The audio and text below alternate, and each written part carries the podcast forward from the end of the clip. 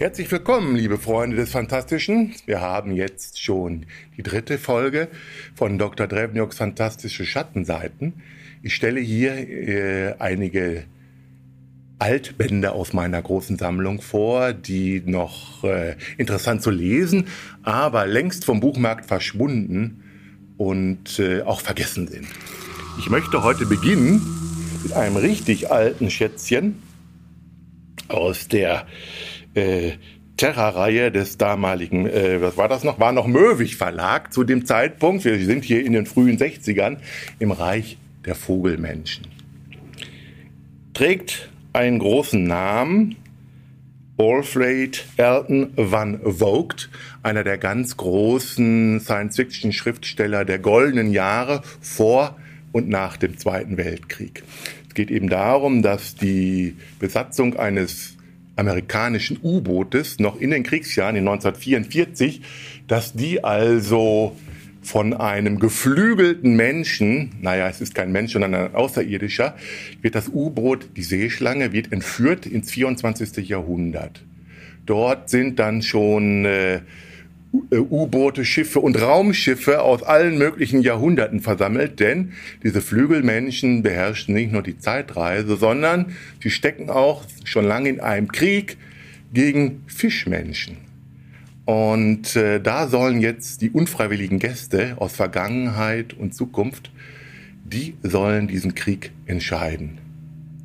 Was natürlich, anständige Amerikaner kämpfen zwar gern, aber lassen sich nicht dazu zwingen, natürlich sofort die Besatzung der Seeschlange in den Widerstand bringt. Die Geschichte selbst ist so trivial, wie sie klingt. Das Interessante ist wieder mal das, was der Autor daraus macht. Er ist, äh, ich glaube, dieses Wort ist etwas aus der Mode, flamboyant. Das heißt, wenn es um den Effekt geht, kennt Van Vogt überhaupt keine Zurückhaltung, sondern schwelgt. Und das tut er dann hier eben auch in typischen Science-Fiction-Effekten und auch in der Charakterisierung der Figuren, auf die man da in der Zukunft trifft.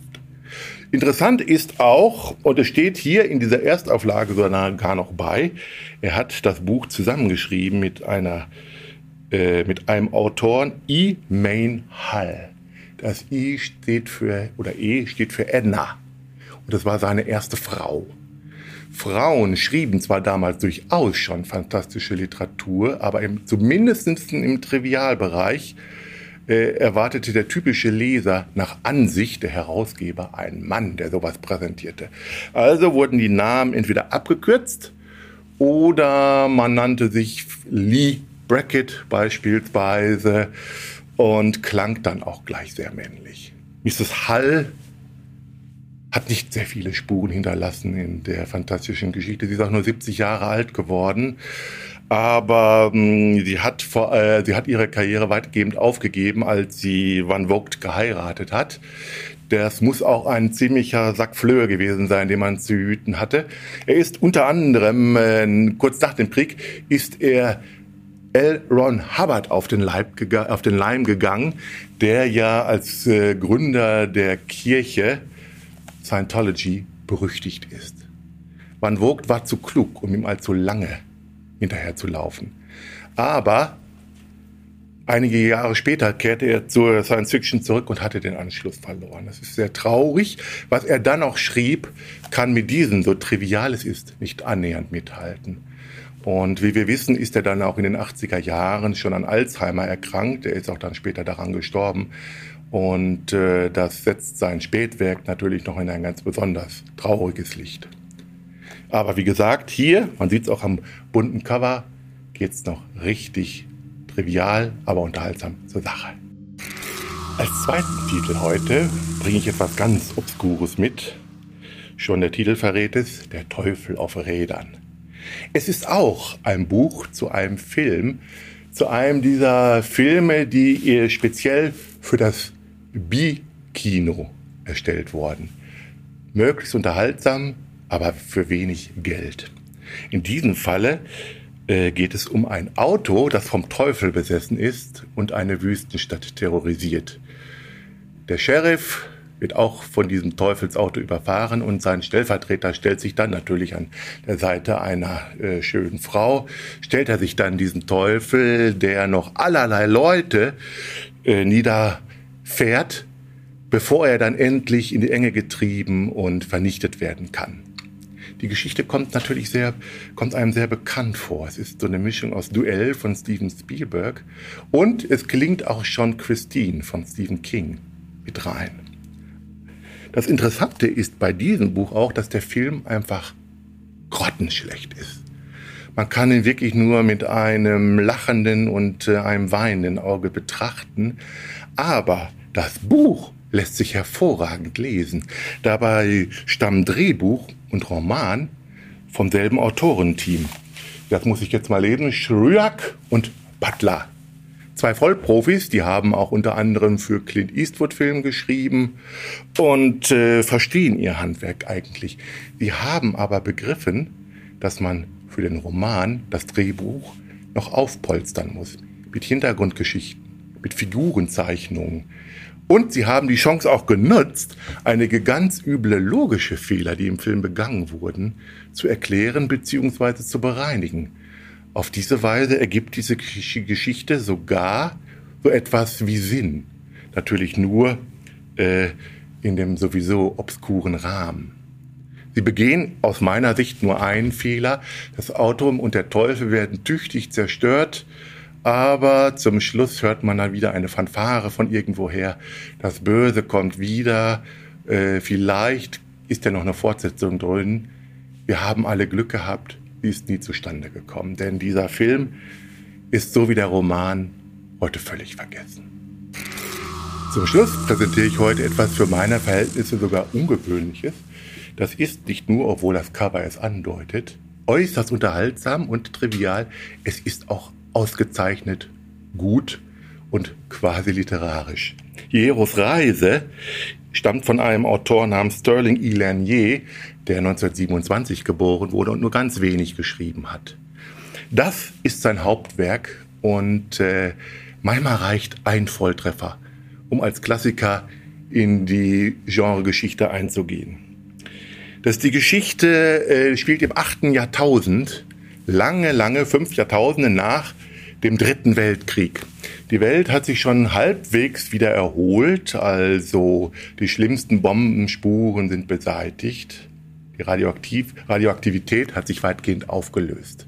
Aber trotzdem wird die Welt noch von allerlei Mutanten durchstreift. Und es gibt einen Orden äußerst übler Munkelmänner, die gerade die Welt wieder ins Chaos stürzen wollen. Die USA sind noch Wildnis. In Kanada geht es schon wieder aufwärts. Und dort hat die Kirche, so ähnlich wie im Mittelalter, die Organisation und äh, quasi die Regierung übernommen. Aber nicht wie früher mit dem Zwang zu missionieren, sondern eher mit dem, mit dem Drang zu lehren. Auf jeden Fall schickt diese Kirche jetzt Agenten aus ne, in die USA, die dort nachforschen sollen, was, der, was diese Munkelmänner dort treiben. Einer davon ist eben der titelgebende Hiero, der sitzt auf einem Riesenelch, der auch telepathisch begabt und auch latent äh, intelligent ist. Und auf dieser Expedition schließt sich ihm auch der intelligente Riesenberg Gorm an. Und später kommt natürlich, muss man immer sagen, kommt auch eine Frau, äh, die wird aus Not gerettet, die schließt sich dann eben da auch an. Und es entspinnt sich dann eine, eine, eine lange Reise, jetzt hätte ich schon fast gesagt, ins Land Mordor, da wo eben dieser Orden, dieser, diese Munkelmänner auch sitzen. Und äh, ich bleibe auch dabei, denn Lanier hat kein Hehl daraus gemacht, dass er sich auch am Vorbild vom Herrn der Ringe orientiert hat. Er hatte, er liebte diese Serie, diese, vor allen Dingen die, die Trilogie. Er hat auch in den 1950er Jahren, hat er, er war auch bildhauerisch begabt, hatte einige Statuen, Ringgeister etc. Äh, geschaffen. Die haben sogar Tolkien selbst sehr gut gefallen. Und deswegen können wir sehr viele Figuren adaptiert, aber dann von Lanier selbstständig und einfallsreich variierte Figurenvorbilder in Heros Reise wiederfinden.